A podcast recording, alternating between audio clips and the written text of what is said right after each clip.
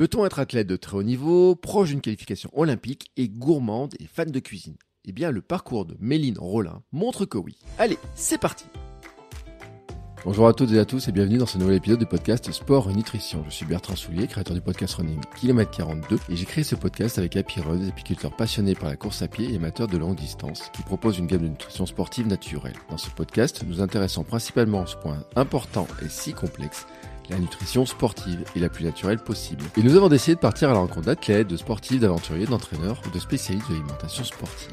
Et aujourd'hui, nous partons donc à la rencontre de Méline Rollin, qui fait partie des meilleures marathoniennes françaises. Est d'ailleurs passée à 5 secondes, 5 secondes des minima pour se qualifier pour les Jeux Olympiques de Paris, en réalisant le quatrième chrono français de l'histoire lors du marathon d'Amsterdam il y a quelques semaines. Bon, espérons pour elle que ce ne soit que partie remise et qu'elle puisse participer à la grande fête du sport l'été prochain. Mais alors, comment fait-elle pour s'entraîner, pour combiner sa vie pro, car elle a un travail, et sa vie sportive?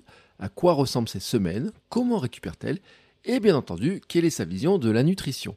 Comment s'alimente-t-elle au quotidien quand elle s'entraîne? Que met-elle dans son assiette? Comment récupère-t-elle?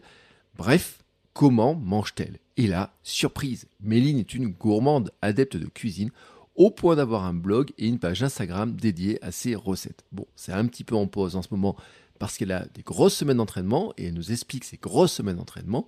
Mais oui, je vous mets le lien dans les notes de l'épisode, elle a une page Instagram, elle a un blog avec toutes ses recettes. Elle présente dessus une alimentation saine et variée qui fait partie de son hygiène de vie d'athlète de haut niveau et qui montre que les athlètes n'ont pas à se priver pour performer. Une manière pour elle de casser quelques clichés et vous savez qu'on a souvent, souvent parlé de ces problématiques-là sur ce podcast. Et bien entendu, nous avons aussi parlé des mois qui arrivent et qui lui restent pour se qualifier pour les Jeux Olympiques. Elle nous a expliqué un peu comment ça se passe et ce qu'elle peut encore améliorer pour progresser et gagner ses petites secondes pour gagner sa place. Et avant de vous laisser avec ma discussion avec Méline, je veux remercier Coro qui sponsorise cet épisode. Dans ce podcast, nous partageons des conseils de sportifs, des coachs, des spécialistes qui valorisent une alimentation équilibrée, des produits naturels, des ingrédients bruts à cuisiner, des céréales, des oléagineux, autant d'ingrédients de base que vous pouvez acheter en ligne directement chez Coro, koero.fr, la boutique pour les passionnés de produits sains.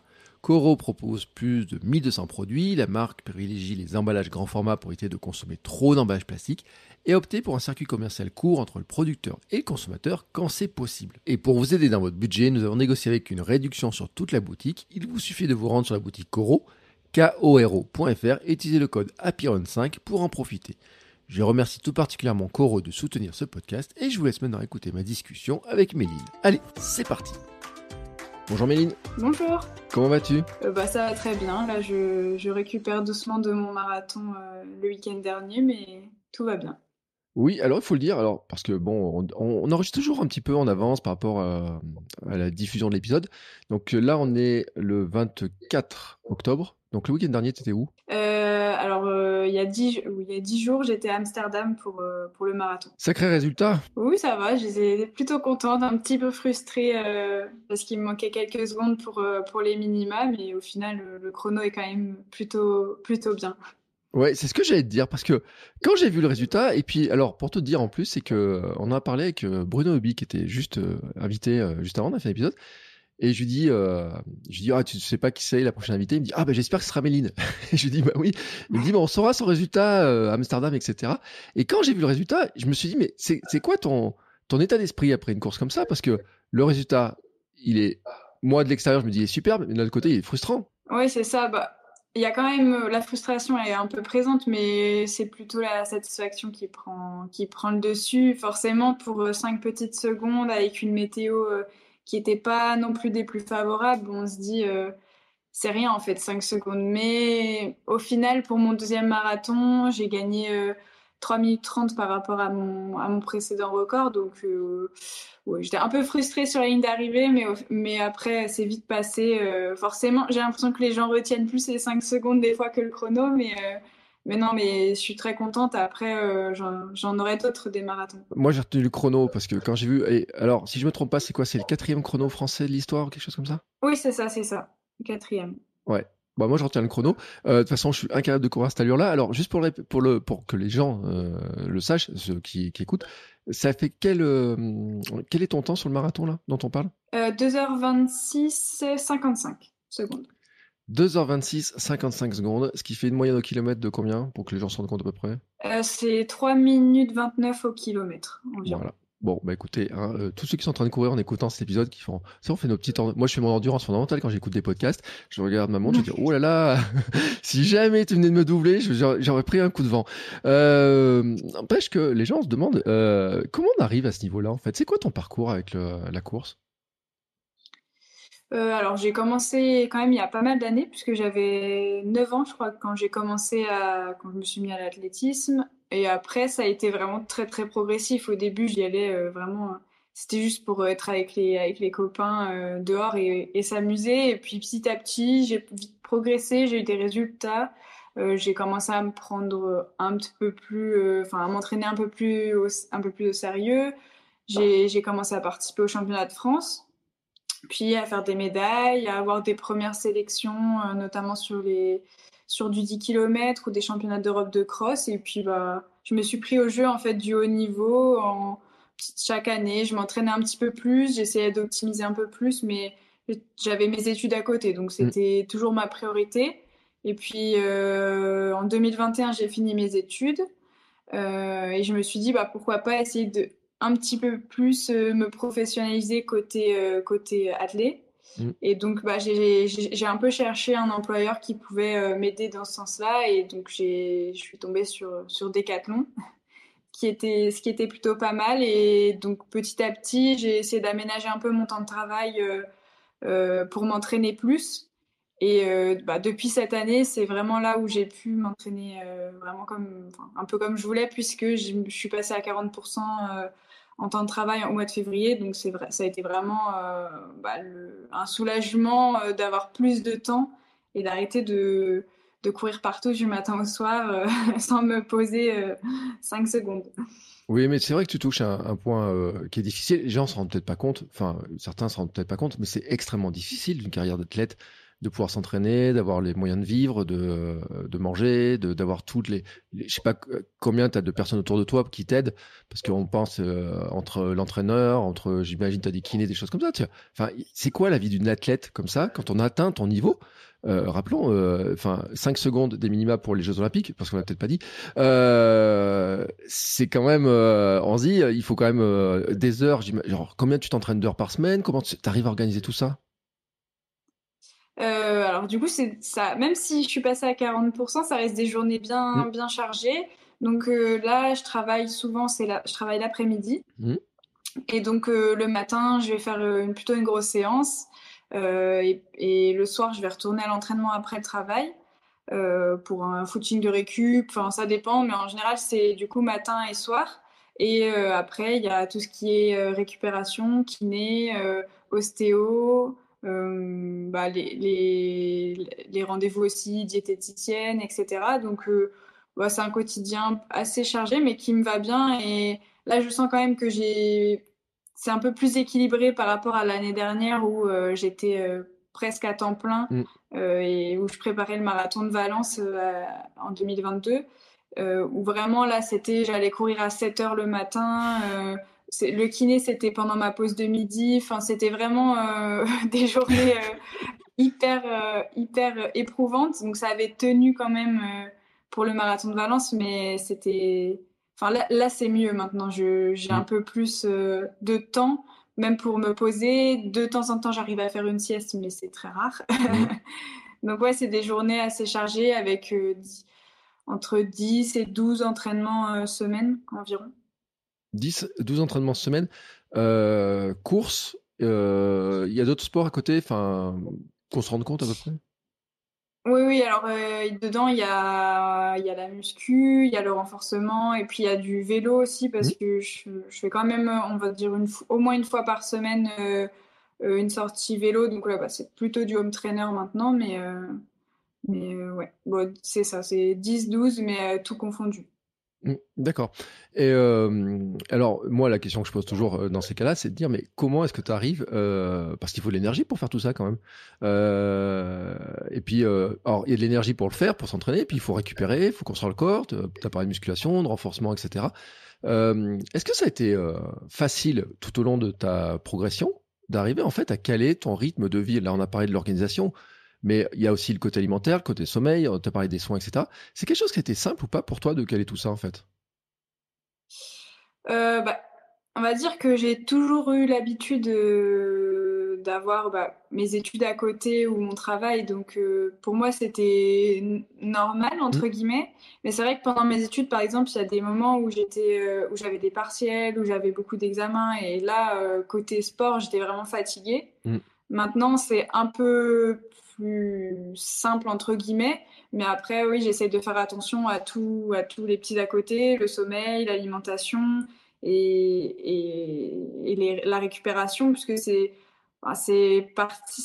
aussi une grande partie de l'entraînement au final. Euh, c'est bien de s'entraîner, mais si euh, on dort mal, si on mange mal, si euh, on va pas voir le kiné, etc., bah, au final, ça, finit vite en blessure ou alors on progresse pas, pas comme on voudrait. Oui, et, et la cuisine dans tout ça, c'est quand tu as le temps d'en faire en fait? Euh, bah, j'ai toujours aimé cuisiner, ça c'est sûr. Ma... Depuis petite, en fait, euh, j'avais l'habitude que ma mère cuisine, euh, mes grands-parents aussi. Donc j'ai toujours été, depuis que je suis petite, pas baignée dans la cuisine, mais avoir l'habitude que, les... de... que de manger des plats maison, etc. Et... et petit à petit, j'ai commencé à aider ma mère en cuisine, à faire quelques gâteaux. Et puis, bon, j'adorais ça. Après, euh, forcément, avec le sport euh, à côté, j'ai pas forcément énormément de temps. Et en fait, c'est pendant le Covid où vraiment je me suis dit, euh, bah là, j'ai plus de temps, je vais cuisiner. Et là, j'ai commencé vraiment à, à cuisiner davantage mmh. et, et d'ailleurs à ouvrir une page de cuisine sur Instagram. Donc vraiment j'adore ça. Bon là j'ai un peu repris un rythme avec l'entraînement assez intense, donc la page de cuisine elle est un peu mise de côté, mais au, quotidien, je continue de cuisiner, de, de, faire euh, bah, des, gâteaux, des plats, etc. Mais j'avoue que je prends plus forcément le temps de le poster pour le moment euh, sur la page euh, de cuisine. Mais je mets des petites stories quand même sur ma page, on va dire ma page sportive, mmh. où, où, je prends quelques photos, mais ça prend beaucoup de temps déjà de cuisiner, mais de, de poster sur Instagram aussi. Ouais, est-ce que les gens se rendent pas compte, mais c'est, euh, enfin, faire la photo, euh, ça prend plus de temps que faire le plat et le manger des fois. Enfin, souvent même, hein, il faut la bonne lumière. C'est ça, pour faire une belle photo. voilà, c'est galère. Et puis le plat est froid. le plat est froid, il est pas bon. Alors déjà, non, mais c'est vrai. En plus, je, je parce que c'est les réflexions. On a eu des, des fois des gens qui sont spécialisés en cuisine, tu vois, des, euh, mais des gens qui font vraiment de la cuisine et qui passent vraiment beaucoup de temps là-dedans, etc. Et, qui à côté ont aussi des entraînements. mais c'est vrai que le temps passé, et on en parlait euh, la dernière fois sur le temps en disant bah oui mais souvent on se retrouve à manger froid et tout. Alors euh, moi ça me fait toujours un petit peu râler. Donc moi je traîne un petit peu sur le côté photo je partage quelques recettes. Mais c'est vrai quand même cette histoire là c'est que euh, on se rend pas compte c'est que le temps qu'il faut pour partager tout ça quand on a déjà pas beaucoup dans une journée quand t'as l'entraînement etc là j'imagine tu dis bon là le focus tant pis pour ma recette je la mange. Et puis si je fais une photo de temps en temps comme ça quoi Ouais, c'est ça. En fait, ça prend limite plus de temps de prendre la photo euh, et de poster euh, que, de, que de cuisiner au final. Mmh. Donc, euh, non, j'adore cuisiner et, et j'aime bien partager quelques, quelques plats. Mais c'est vrai qu'écrire la recette, tout ça, si on me demande en privé, par exemple, une recette, je vais la donner. Mais, mais je prends, pour l'instant, j'ai plus assez de temps pour, pour continuer la page. Mais je, ce n'est que partie remise. oui, alors tu sais, et comme ça, je vais éviter d'oublier la question parce que comme j'oublie quasiment à chaque fois, il y a quand même une recette préférée, tu vois, dans, dans les recettes là, que ton truc préféré, tu vois, c'est un truc que tu vas te faire. Euh, alors côté sucré, vraiment ce que j'adore faire et que je fais le plus souvent, c'est le banana bread, mmh. euh, parce que j'ai toujours des bananes et que franchement ça sauve un petit déj en banana bread. Donc vraiment cette recette là. Et côté côté salé, euh, alors c'est, je peux pas la faire toute l'année, mais ma recette préférée c'est la tarte avec des figues, du chèvre et du miel. Mmh. Bon après la saison des figues elle est un peu courte, mais c'est vraiment dès que je peux la refaire dès que les figues arrivent, je la fais euh, direct. D'accord. Alors, tu vois, moi, ça m'amène euh, quelques questions, notamment sur le plan, tu vois, le, lien entre la. Tu parles de banana bread, ça sauve les petits déjeuners. C'est vrai que c'est. Euh, moi, c'est le genre de truc qu'on. Bon, je n'ai pas toujours à la maison parce que j'en fais régulièrement, surtout quand j'ai des bananes qui commencent un petit peu à avoir. Mais justement, tu vois, ce genre de, de recette, tu dis ça sauve le petit déjeuner, ça m'amène justement à me demander c'est quoi ton ta stratégie d'alimentation pour arriver à soutenir ton volume d'entraînement, être en forme, etc. Euh, sur la saison et puis préparer tes objectifs, euh, arriver à être prête en fait? Bah, alors moi je me prive de rien on va mmh. dire mais euh, j'essaye de, manger globalement équilibré d'avoir tout ce qu'il me faut sur la journée bah, pour justement bien récupérer des entraînements. Alors surtout par exemple en prépa marathon où là on fait beaucoup de kilomètres bah, je mange beaucoup. Les gens peuvent être surpris parfois mais je mange beaucoup. Et euh, ben, j'essaie d'avoir euh, tout ce qui est féculent, quand même des, des, des légumes, bien sûr, et euh, bah, assez de protéines aussi pour, euh, bah, pour musculairement bien, euh, bien récupérer et enchaîner. Et puis après, bah, moi, je me fais, enfin, j'adore cuisiner, j'adore manger, donc je me fais des petits plaisirs. Et, et franchement, avec tous les kilomètres que je, que je fais par semaine, c'est pas un petit gâteau au chocolat ou un petit truc par-ci par-là qui va Mm. qui va euh, bah, complètement plomber mon alimentation. Au contraire, c'est bah, c'est bien aussi de se faire un peu plaisir euh, mentalement, ça c'est bien. et je fais un rebond par rapport à l'épisode précédent qu'on a eu avec Haute Bazin, on parlait du cheat meal. Euh, tu as des écarts comme ça quand même dans les. Tu vois, tu dis oui, je me un petit gâteau, etc. Mais tu as, as, un truc de dire il faut quand même que je fasse attention et puis de temps en temps un écart ou, ou c'est plus lâche que ça, tu vois?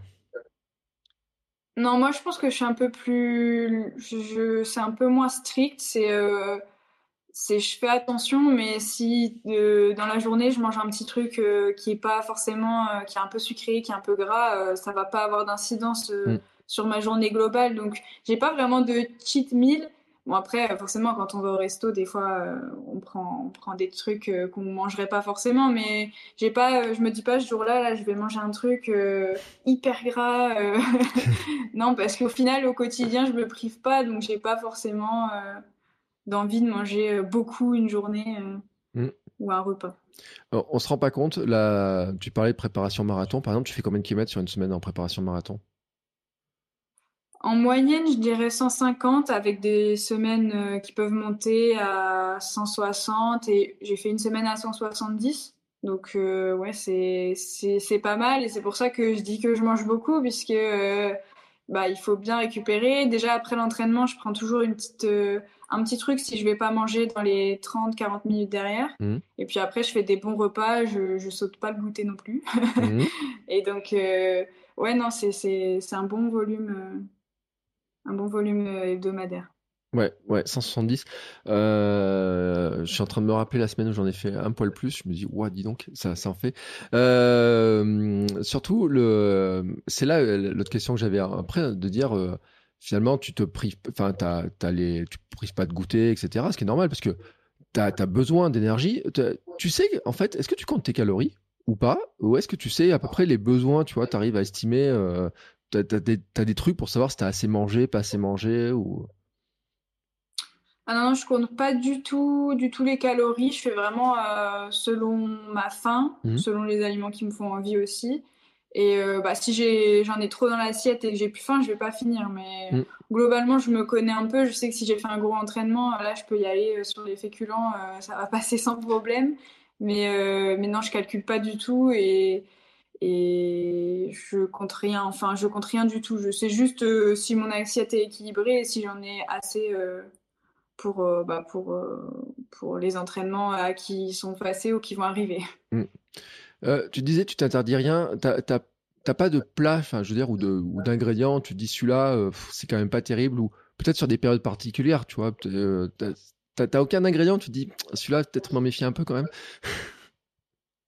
Euh, après, il y a par exemple la dernière semaine avant le marathon. Là, je vais faire euh, un peu plus attention parce que je sais qu'au niveau digestion, tout ça, euh, il faut, il faut, il vaut mieux, enfin, limiter tout ce qui est un peu gras, limiter aussi les fibres, donc même ce qui est fruits et certains légumes. Donc c'est plutôt par rapport à, à, une course ou une compétition. Mais après, non, je me, je me dis pas, il y a un ingrédient que, qui est pas bon. Après je sais que par exemple, je suis pas du tout attirée par, euh, par des plats industriels, par des biscuits, tout ça. En fait, mm. si c'est si c'est gras mais que c'est fait maison ou que c'est de la qualité, ça va pas me déranger. Mm. Donc, euh, j'ai pas vraiment d'ingrédients. Après, par exemple, euh, bah, je suis pas forcément tentée par des bonbons, par des par des biscuits. temps en temps, bon, d'accord, un petit Kinder, même si je sais que là, les Kinder, c'est pas terrible, mais c'est très, très rare. Mais non, c'est juste euh, bah, la qualité plutôt que, mm. que, que, certains ingrédients. Bon, t'as de la chance de pas être attiré par les bonbons parce que moi c'est totalement l'inverse.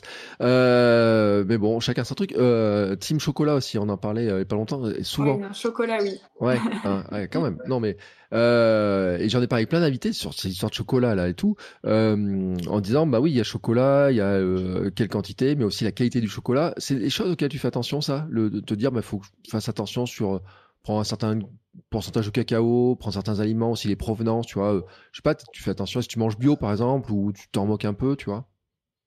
Non, ouais, je fais, je fais plutôt attention sur euh, la qualité et la provenance que euh, sur un ingrédient mm. enfin, en particulier. je sais bah, après le chocolat, je préfère le noir, donc ça c'est peut-être un, un, avantage. Je suis mm. pas trop chocolat au lait, tout ça. Mais oui, non, je fais attention. J'essaye de manger plutôt bio et ou si, ou si c'est pas bio local. Mm. Euh, euh, j'ai des super, enfin des magasins à côté de chez moi qui sont plutôt pas mal pour ça. Euh. donc non, je fais attention à la provenance et la qualité et et après bon bah sinon je me prive pas de chocolat ni de ni d'autres choses, mais je fais quand même attention à ce que je mange en termes de qualité quoi. Tu as suivi de quelqu'un qui t'accompagne sur, euh, sur tes choix alimentaires, sur les stratégies, ou, ou, tu as senti le besoin d'être accompagné à une époque là-dessus? Alors, j'ai jamais trop ressenti le besoin d'être accompagné sur ça parce que j'ai bon, jamais eu de soucis mmh. euh, de, de ce côté-là. Par contre, euh, bah, j'ai une diététicienne qui me suit quand même depuis maintenant quelques mois, on va dire depuis six mois.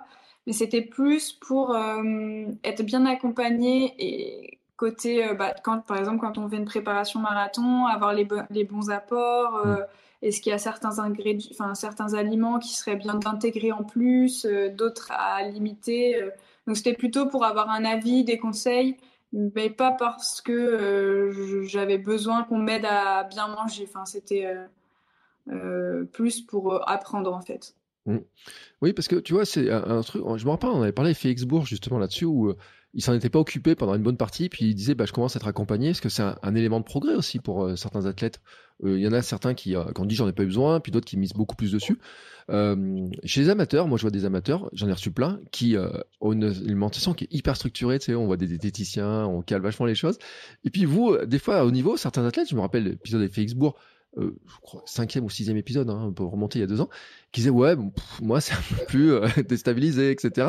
Des fois c'est déstabilisant pour l'amateur qu'on est, tu sais, en disant mais euh, c'est c'est vous avez des, des qualités d'entraînement, une capacité d'entraînement aussi parce qu'il faut un mental aussi pour s'entraîner, le volume, etc. et tout.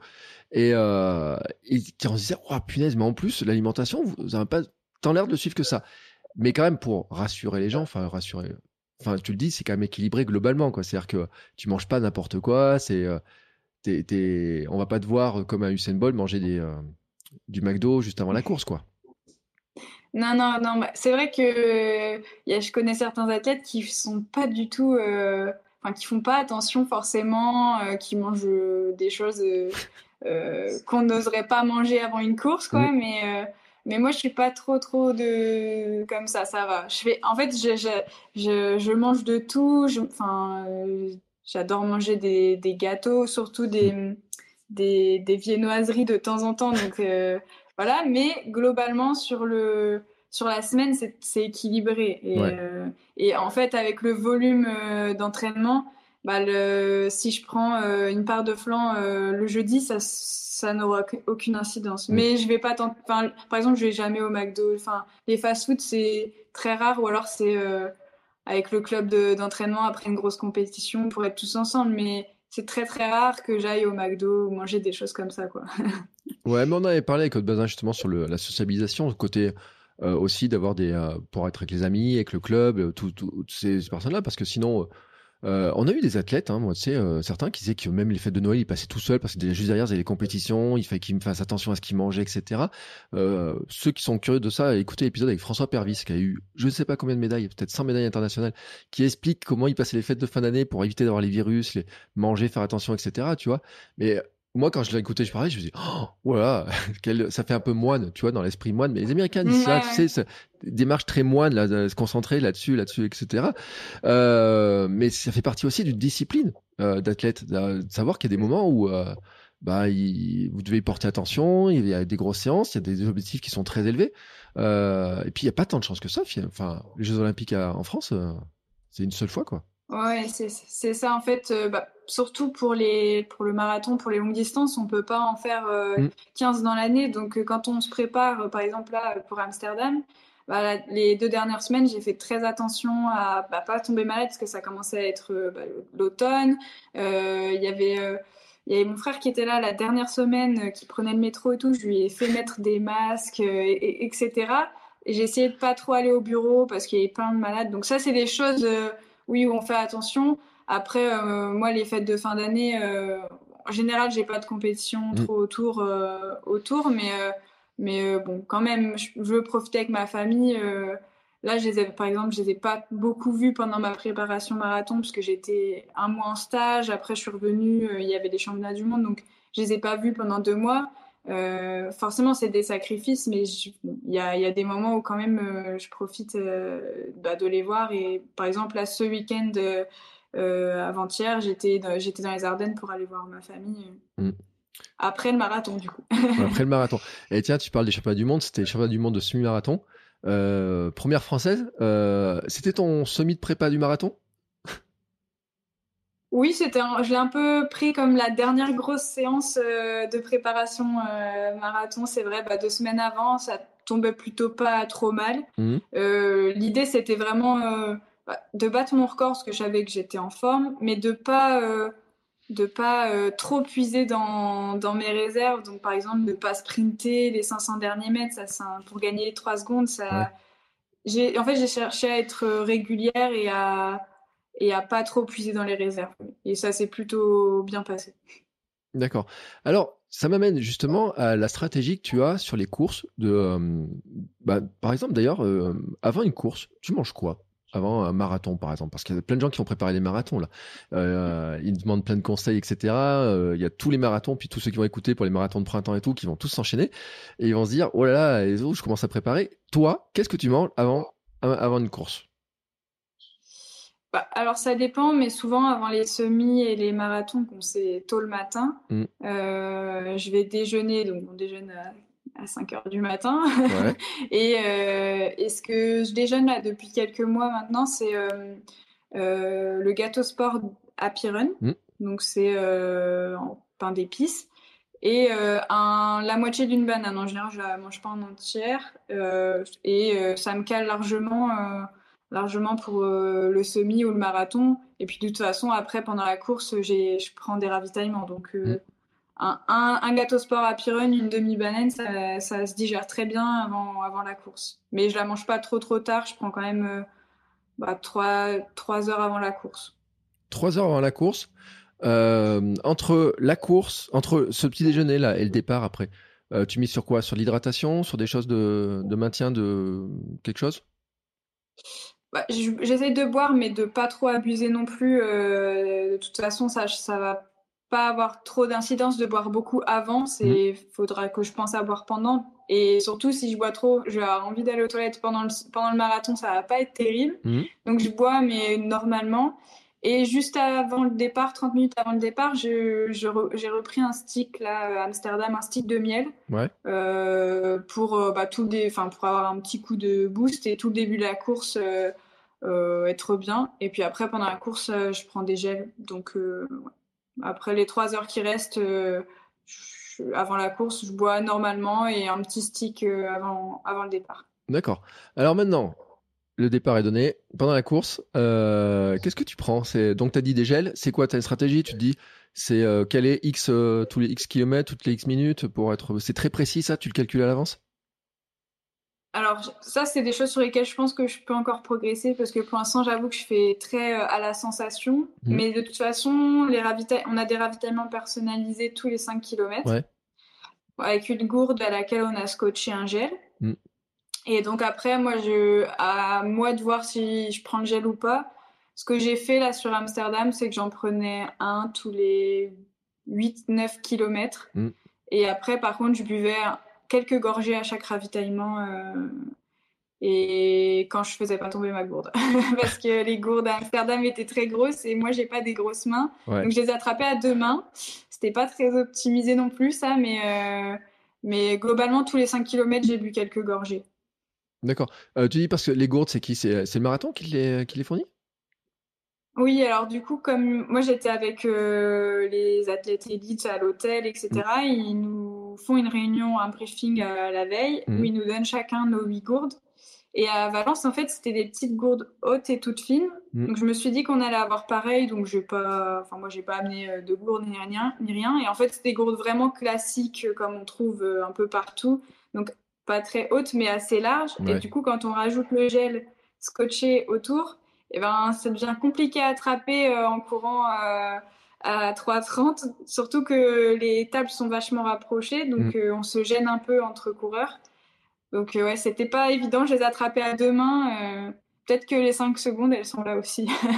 ouais, c'est non, c'est vrai. Et on a tous cette scène, ces images. Ben, on l'a vu sur d'autres courses hein, où les athlètes ratent les trucs, les font tomber, etc. Mais c'est vrai qu'à 3,30, moi, la question, je me dis à 3,30, euh, donc ça fait attends toutes les 25 minutes à peu près, grosso modo? Non, tu, tu bois un euh, truc? bah, le gel, c'est euh, le gel, c'est tous les un peu moins de tous les ouais, toutes les 30 un peu plus de toutes les 30 minutes un mmh. gel et, les boissons non, c'est à peu près tous les 17-18 minutes. Ouais. Mais boire à 3,30 c'est un entraînement, non? Enfin, je veux dire, enfin, euh, alors vous, vous avez des gourdes. Alors que nous, quand on arrive avec les gobelets, euh, bon, on n'arrive pas à 3,30. Hein. Ouais, non, les gobelets. Euh, les gobelets, c'est juste impossible. Les gobelets, c'est un enfer. Donc forcément, il faut une gourde. À cette allure-là, vous, ne pouvez pas faire autrement que gourde, les gels, parce qu'aussi c'est facile à, mettre dans la bouche, etc. Vous pouvez, c'est, tu peux pas manger de solide non plus sur une course à cette allure-là et tout. Non, non, moi j'ai jamais testé et en fait le fait de mâcher, euh, je pense que ça m'essoufflerait plus qu'autre mm. chose. Alors que là, le gel, bah, on le boit entre guillemets.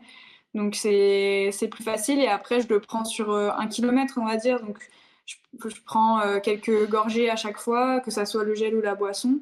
Et puis je prends le temps de souffler entre chaque pour pas pour pas m'essouffler justement pendant les ravitaillements et pas attraper de point de côté bah, en me ravitaillant justement. Mm. Euh, c'est des trucs que tu travailles, ça? En fait, euh, c'est ce que tu viens de dire là, de respirer, de faire attention, etc. C'est des trucs que tu as travaillé, que tu as appris. Comment tu as appris ça en fait? Oui, ça sera. Bah, déjà, on teste plus. Enfin, moi, j'ai trouvé gels qui me convenaient, mais on teste euh, plusieurs gels, mm. on teste plusieurs boissons. Et moi, je travaille sur des sorties longues, on va dire, avec. Bon, c'est pas la même allure sur mes sorties longues, mais il y a quand même une partie assez active où euh, bah là, je prends mes ravitaillements. Quand je cours pendant deux heures, deux heures et demie, j'ai le temps de, de boire et de, de, prendre un ou deux gels quand même. Donc, euh, non, je le fais, euh, je le répète, on va dire, trois, quatre fois pendant la préparation. Pas autant que sur le marathon, mais quand même un petit peu. D'accord. bon, alors, tu arrives à la fin de la course. Hop. Qu'est-ce qui se passe après euh, justement sur le plan alimentaire, euh, comment, tu, comment tu gères ta récup en fait derrière après? Bah là, là, par contre, je pense que sur l'après-course, j'ai des progrès à faire. Euh, je pense que hum, là, j'ai pas pris de choses juste après la course que j'avais pas pensé à mettre dans mon sac, mais le mieux, ça aurait, que ça aurait été que j'ai eu une barre à manger mmh. le temps de retourner à l'hôtel.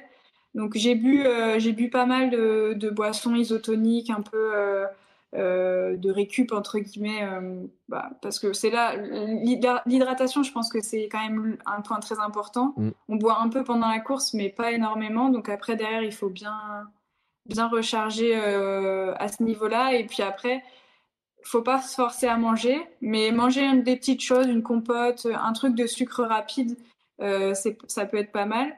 Et après, j'ai essayé de manger trois heures après mon repas du midi. Euh, à l'hôtel, c'était des pâtes bolo. Euh, elles sont pas trop trop passées. je pense que c'est la bolo qui me dégoûtait un petit peu, mais j'ai quand même pris un dessert, tout ça. Donc, euh, j'ai, en fait, j'ai écouté ma faim sans forcer. Euh, de toute façon, c'est c'est pas la peine de forcer, ça passera pas. Après un, après un effort comme ça, il faut que le corps décide lui-même de quand il voudra bien remanger. Mmh. Euh, parce que c'est violent quand même comme effort, euh, surtout sur la durée finalement, parce que c'est des allures euh, élevées sur une longue durée, donc il y a un temps hein, pour, pour reprendre. tu, tu estimes tu mets combien de temps pour récupérer un marathon là comme ça là, tu, pour retrouver toutes tes sensations, pour bah, musculairement, à partir du mercredi, ça allait mieux. Mmh. mais par contre, bah, du coup, mercredi, le mercredi, j'ai refait un petit footing euh, j'ai des courbatures qui sont revenues. Donc, euh, c'est vraiment progressif, petit footing par petit footing. Euh, j'aurais bien voulu faire un petit footing dès le lendemain, mais j'avais une petite douleur à l'ischio, donc j'ai vraiment mm. pas forcé. Mais en fait, faut, je pense qu'il faut y aller petit à petit. Et moi, je pense que si je laisse trop mon corps au repos après le marathon, c'est pas forcément bénéfique de mon côté, mais ça, c'est propre à chacun. Et on va dire que bon, le vendredi, il n'y avait plus de courbatures du tout. Euh, après, les jambes restent un petit peu lourdes, mm. forcément. Euh. on va dire 4 jours euh, de récup pour que le corps assimile et évacue les courbatures. Mm. bon, on l'a dit, hein, tu es passé tout près des, des minima. ça aurait été, ça t'aurait simplifié la suite des mois qui viennent, là, parce que maintenant, pour dire les 5 secondes qui te manquent là, pour aller les chercher, tu peux aller les chercher. Tu as, combien d'occasions d'aller les chercher en fait? Bah, On a jusque, jusque fin avril pour euh, se qualifier. Mmh. Alors, même si j'avais fait les minima, bon, c'était pas forcément sûr que je sois qualifiée, parce mmh. que bon, il y a un, c'est, un certain quota au niveau mondial, donc euh, s'il y a trop de filles qui font les minima, ça m'aurait pas forcément qualifiée, mais ça m'aurait bien aidé après, là, j'ai encore des, on va dire, euh, je vais refaire un marathon d'ici la fin de la période. Je mmh. J'ai pas encore décidé exactement lequel, parce que j'attends un peu de voir au niveau de la fédération, euh, est-ce qu'elle va durcir les modalités de sélection ou pas? Est-ce que j'ai besoin de recourir même? Parce mmh. que c'est possible que j'ai pas besoin, mais si la fédé durcit, j'aurais forcément besoin de faire les minima, donc euh, c'est encore un peu flou, mais je, je vais refaire un marathon, ça c'est sûr. Mmh. Euh, il y a Séville qui est bien, mais euh, pas encore décidé. Euh, Valence, il y a un peu proche. c'est en discussion, on va dire. oui, parce que Valence, c'est décembre, c'est ça hein, C'est c'est vraiment le grand rendez-vous là. Oui, voilà, c'est les championnats de France limite. au, final, c'était bien de courir à Amsterdam, même si la météo n'a pas été top top, elle n'était pas non plus catastrophique. Mais euh, au moins, je vais pouvoir euh, un peu voir ce que les autres font à Valence et me situer euh, bah, parmi les autres Françaises. Mmh. quand tu dis la fédération peut changer les règles et durcir, c'est-à-dire c'est la fédération française qui peut changer en fait en disant il faut on va revoir les règles de sélection? Ouais, c'est bah, en fait là World Athletics a sorti ce qu'on appelle le Road to Paris, donc c'est mm. un classement, euh, le classement mondial avec les filles qui ont fait les minima et puis ensuite celle au ranking. Et en fait, la Fédé, elle peut dire, bah non, mais nous, si elle n'a pas fait les minima et qu'elle euh, elle est un peu trop loin en ranking, on va pas la prendre, même si au niveau mondial, euh, elle sera proposée et éligible en fait. Mm. C'est arrivé à, certains, pas mal d'athlètes, d'avoir fait, enfin d'être dans les modalités, mais la Fédé, elle a dit, bah non, c'est trop loin, nous, on veut pas. Alors, j'espère pas, parce qu'en plus, c'est les jeux. Euh, enfin, les, jeux sont chez nous, donc euh, mm. j'aimerais bien qu'ils durcissent pas trop. Et puis, c'est toujours mieux d'avoir plein de, plein de Français euh, qui représentent justement le pays quand, quand les jeux sont dans notre propre pays. Mais c'est possible qu'elle fasse ça. Ouais, euh, c'est vrai que vu de l'extérieur, on se rend pas compte parce que euh, alors on a vu dans des fédérations, il y a des sélections et tout. Euh, bon, il y a des sports en plus, il y en a qu'un athlète. Là, il y en a combien d'athlètes qui peuvent faire les, jeux chez les Français en fait? Alors sur marathon, c'est trois hommes, trois femmes. Hmm. et après sur les autres disciplines, ça peut être moins. Ou après il y a les relais où ça peut être plus, mais sur le marathon, c'est trois maximum.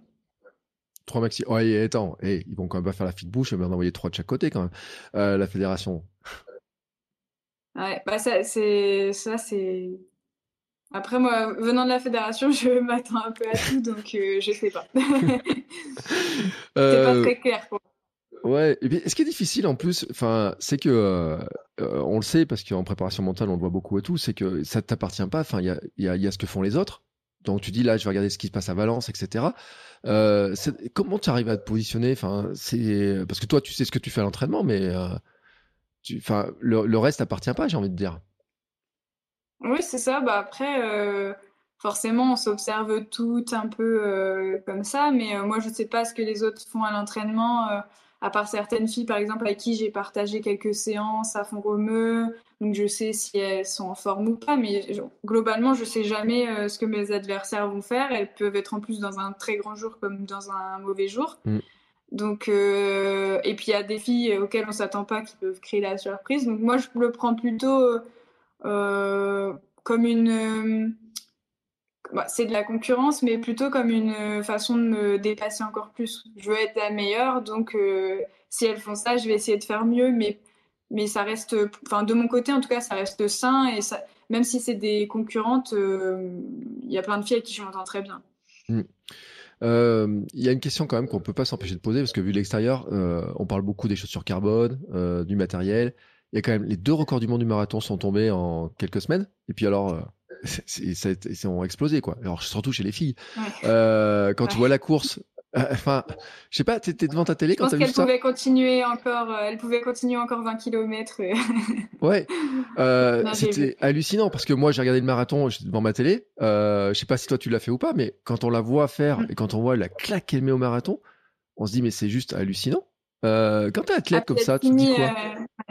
Elle finit très bien. Bah, moi, cette performance-là, elle me fait pas forcément rêver mm. parce que là je me dis c'est trop gros en fait. Enfin c'est pas possible même si elle est chaussure euh, elle finit euh, comme si elle finissait à 800 mètres quoi hyper bien placée euh, c'est enfin je sais pas. Ça, ça me fait pas forcément rêver.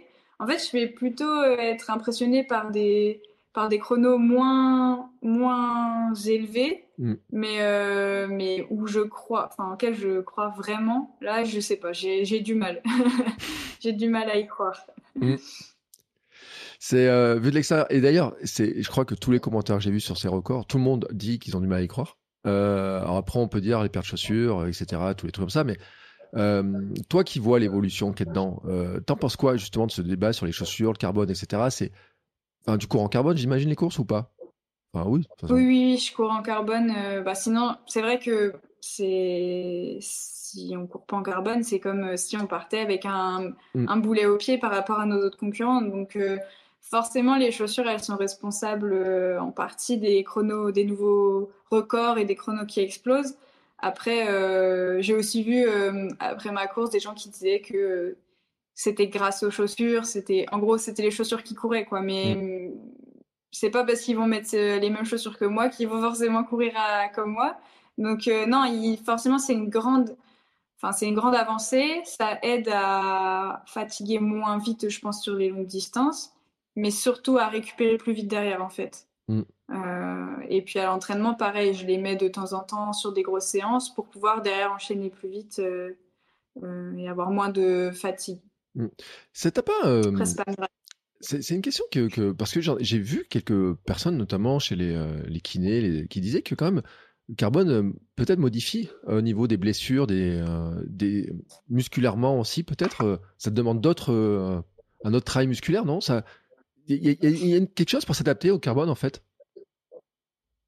Alors, c'est vrai qu'on n'a pas du tout de recul pour le moment sur, euh, sur l'utilisation de ces chaussures, mais c'est vrai qu'on voit plus en plus de blessures, surtout chez les filles, j'ai l'impression, mais euh, qu'on avait moins avant euh, et qui peuvent certainement être dues à l'utilisation trop intensive des, des, des, chaussures carbone. Moi, j'essaie de les mettre le moins possible tout en essayant de profiter un peu de leur avantage de temps en temps. Mm. Mais euh, je pense que ouais, il y, a, ça modifie. Euh, alors la foulée, je sais pas, mais euh, il y, a, y, a, un renvoi qui est plus fort, donc faut. Je pense qu'au niveau du, du, bassin, du dos, tout ça, il faut être solide pour bien encaisser.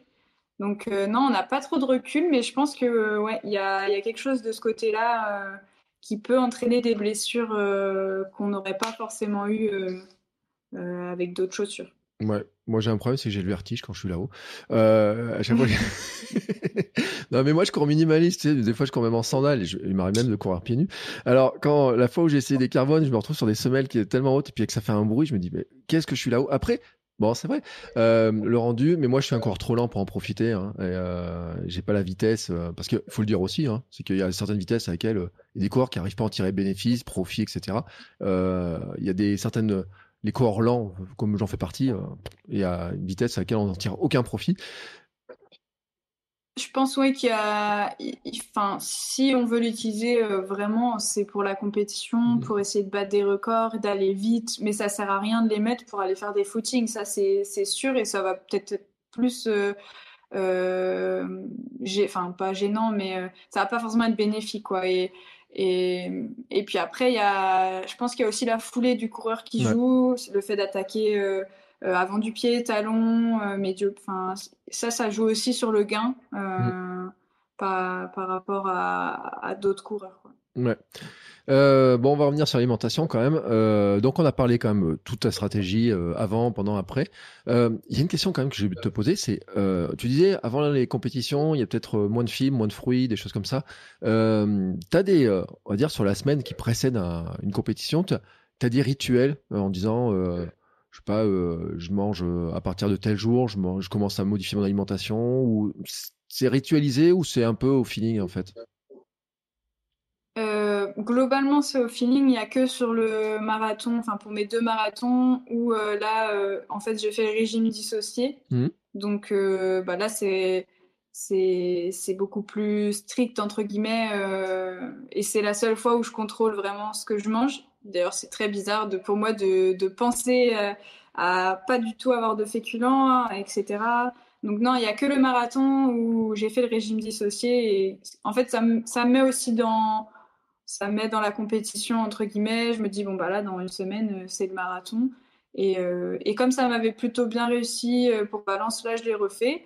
Et, et, en fait, donc le régime dissocié, pendant, pendant le début de semaine, on ne prend pas de féculents. Mm ni de sucre. Et puis après, on recharge euh, les derniers jours. Donc en fait, ça, ça, ça, me force, entre guillemets, à pas manger trop de fruits, euh, etc. Et de diminuer, euh, enfin, sans trop y penser, tout ce qui est fibres, etc. Donc ça m'aide à, à pas avoir de problème, en tout cas pendant, pendant la course, mmh. au niveau digestion. Donc on le rappelle, hein, tu l'as dit, un hein, régime dissocié. Donc ça veut dire, sur combien de jours au début tu, tu prives de féculents en fait? Euh, bah là, du coup, là, ce que je fais, c'est que à partir du dimanche soir, donc une semaine avant, euh, j'arrête de manger des féculents. Donc, je prends beaucoup plus de protéines, légumes, mmh. euh, fromage, fromage blanc, tout ça. Euh, ça jusque au mercredi soir. Et là, le mercredi soir, je, je remange bah, des féculents, plus de féculents, et je commence à diminuer un peu les légumes que j'avais augmentés. Parce que il faut faire attention quand on diminue tout ce qui est féculent, enfin sucre lent et sucre, euh, à avoir quand même assez d'énergie, enfin mm. assez de calories sur la journée. Donc il faut bien charger en, en produits laitiers si on peut, en protéines, en légumes, etc. Ouais, ce que te dire, parce que c'est quand même une dernière semaine où tu t'entraînes quand même. Enfin, c'est euh, même si on dit qu'il faut, euh, faut, rentrer dans la dernière phase de préparation, faire du jeu, etc. C'est-à-dire que tu as, quand même du volume d'entraînement. Tu as encore, euh, mm. je sais pas quelle est, c'est quoi la, dernière semaine avant, avant un marathon? C'est quoi le type d'entraînement qui te reste à faire encore? Bah, globalement, c'est que du footing. Donc lundi, mardi, ça va être des footings. Et mercredi, une petite séance, une petite séance de rappel. Mm. Donc euh, là, mercredi, j'avais fait ma petite séance, euh, c'était quelques millimètres. J'ai bien senti que j'avais plus d'énergie. Hein. Faut, faut pas non plus euh, psychoter en se disant ah là là, je suis trop mal. le mercredi, si on fait le régime dissocié, c'est normal. Et après, le, le jeudi, vendredi, foot, que des footings, quelques lignes droites. Mm. Globalement, j'essaie quand même de courir presque tous les jours parce que mon, mon corps, si je le mets trop au repos, il il va vraiment se mettre euh, en mode off et ça va peut-être pas bien se passer euh, le jour de, la compète. Donc globalement, je fais pas beaucoup de kilomètres, mais un peu tous les jours. D'accord, c'est ma stratégie aussi. Euh, mais moi, c'est toute l'année. Tu fais des coupures d'ailleurs dans, dans, l'année? Tu fais une coupure annuelle et à un moment donné, tu dis hop, là pendant quelques semaines, je fais plus d'entraînement? Alors, je fais jamais de longues coupures, mais j'en fais l'été, j'en fais toujours une. Donc mmh. là, après les championnats de France sur piste, j'ai fait globalement 10 jours 10, gros jours sans courir, mmh. mais j'ai fait un peu de sortie vélo euh, vu que j'étais en vacances, j'en ai profité. Et après, bon, là, ça va être une année un peu spéciale, mais globalement, je fais toujours une coupure au moment des crosses, enfin après, après les crosses ou autres. Mais avec les marathons, c'est plus trop pareil. Donc, la seule coupure que je garde en général, c'était l'été quelques jours. Et puis comme ça, ça me permet aussi de partir euh, un peu et de m'aérer et de plus penser à atteler du tout. Ouais. Euh, tiens, tu as, dit le mot cross. Euh, c'est, en, plus, c'est la saison, là, des cross. ça commence. ça va. On rentre dans le, dans, le truc. J'imagine on a fait beaucoup de cross. Oui, bah moi j'ai commencé par le cross déjà depuis toute petite et j'adore vraiment ça. Là, je pense que je vais pas les faire. En fait, j'ai hésité à vouloir euh, me qualifier pour les championnats d'Europe de cross. Mmh. Mais du coup, ça veut dire faire la course de qualification et puis après bah, aller au championnat d'Europe de cross si je me qualifie. Mais ça va peut-être faire beaucoup.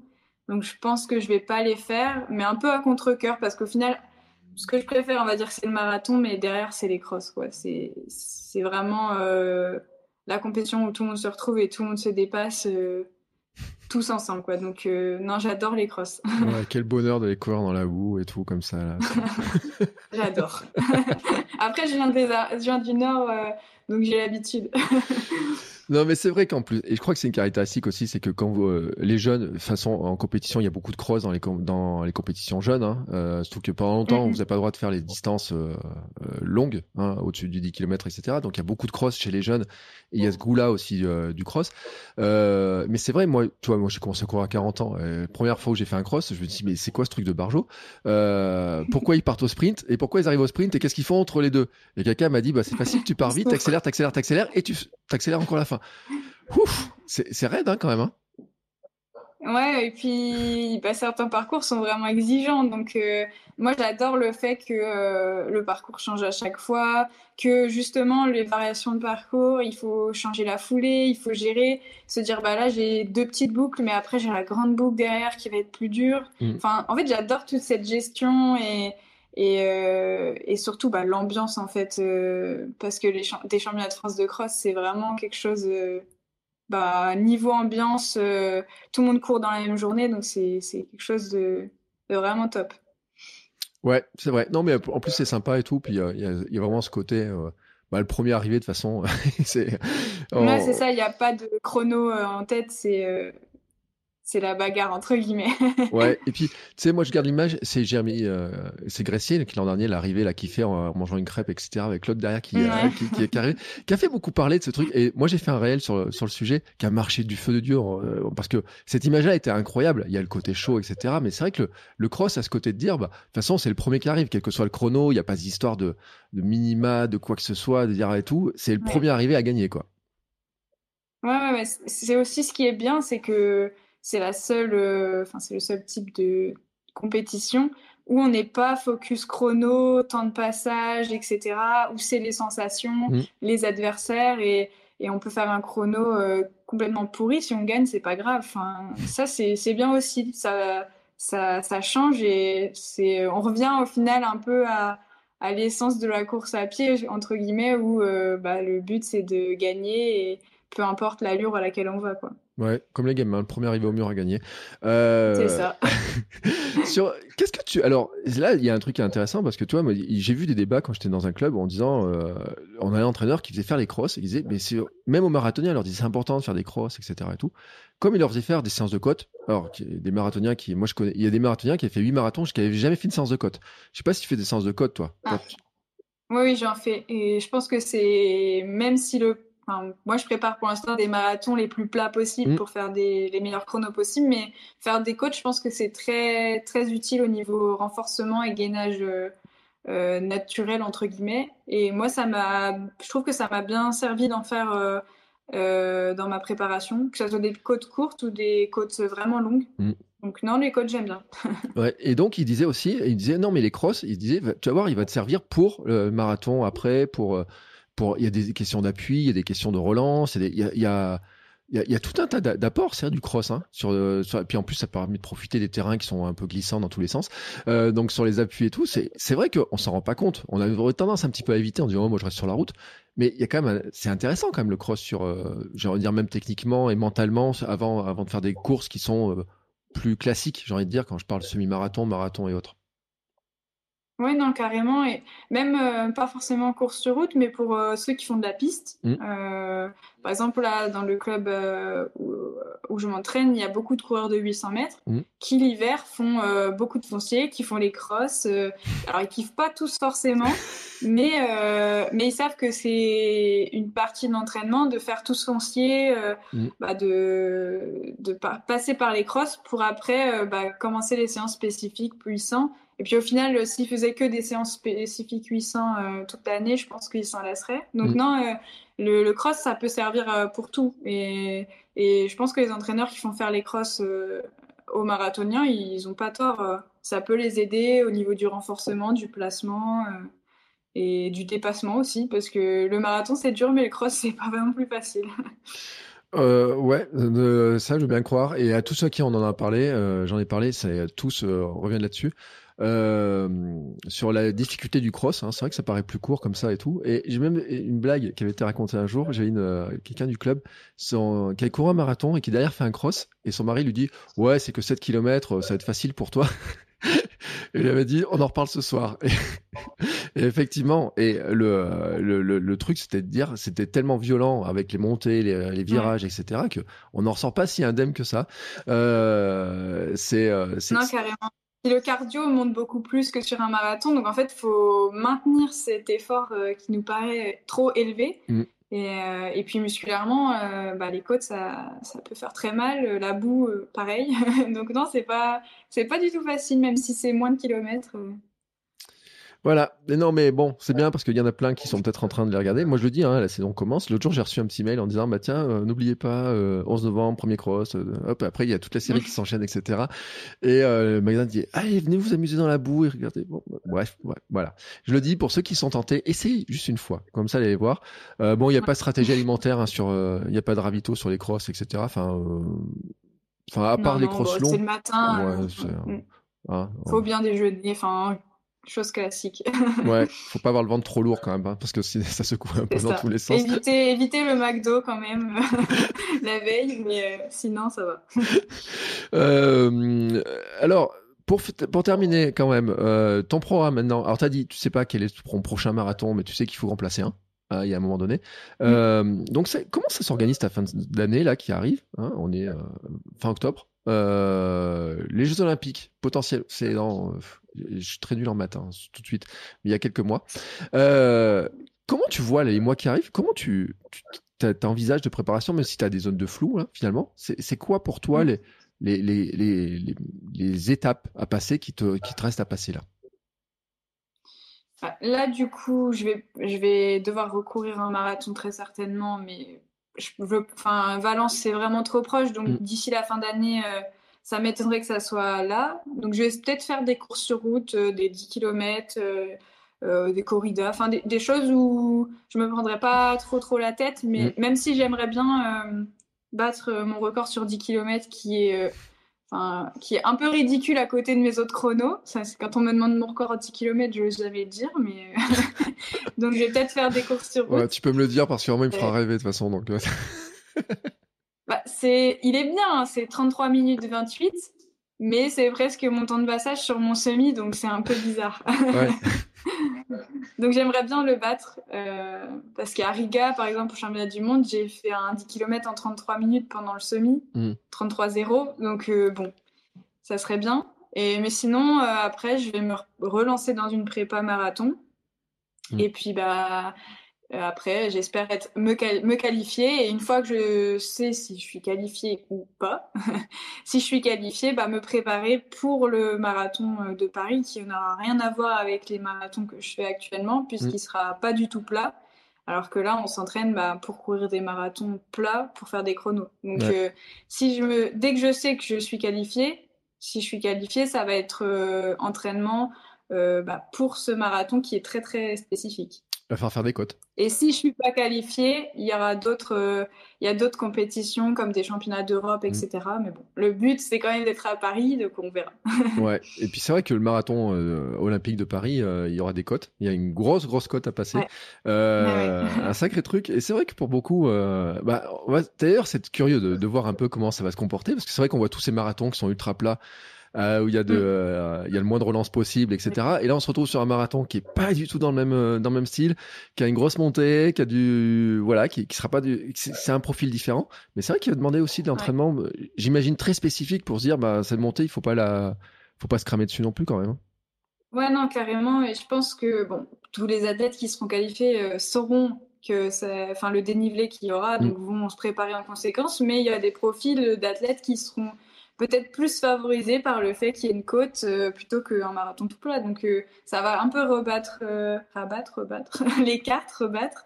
mais oui, non, ça va être, ça va être bah, quelque chose, ça c'est sûr. Et puis après, bon, forcément, les chronos, ça sera pas, il n'y aura pas de record du monde sur ce parcours-là, mmh. mais ça va être un beau spectacle.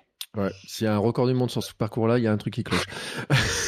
Euh, là, oui, là, non, j'y crois, j'y croirais vraiment, vraiment pas là. bah écoute, en tout cas, euh, merci beaucoup pour le temps passé avec nous. Alors, pour ceux qui voudraient t'encourager, euh, je mettrai bien sûr le lien vers ton compte Instagram sur lequel aussi il y a le lien vers ton compte de cuisine, hein, parce que mhm. c'est vrai que tu. Il y a des recettes. oui, il y a des recettes. Hein. Sur mon compte de cuisine, il y a un petit blog, mais euh, c'est juste qu'il est plus trop alimenté pour mm. l'instant. donc voilà, donc euh, pour voir un petit peu euh, tes performances, pour t'encourager, pour te suivre sur cette route vers les Jeux Olympiques. je sais pas, à part une belle réussite, qu'est-ce qu'on peut te souhaiter d'autre? Bon, d'être en bonne santé, déjà, c'est quand même la, la, la, première chose. Et puis après, bon, bah, être à Paris, ça serait une, deuxième belle chose. bah écoute, en tout cas, c'est tout ce qu'on te souhaite. Euh, encore merci pour les, euh, bah pour cette vision, hein, des, ces conseils aussi. Tu vois, les, euh, nous, on essaye de glaner un petit peu des conseils, donc je te remercie beaucoup.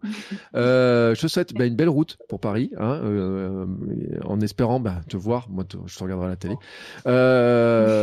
et puis j'espère aussi, et quand même ton record sur 10. Bon, j'ai compris aussi, ça doit faire un bout de temps qu'il doit être vieux ton record sur 10.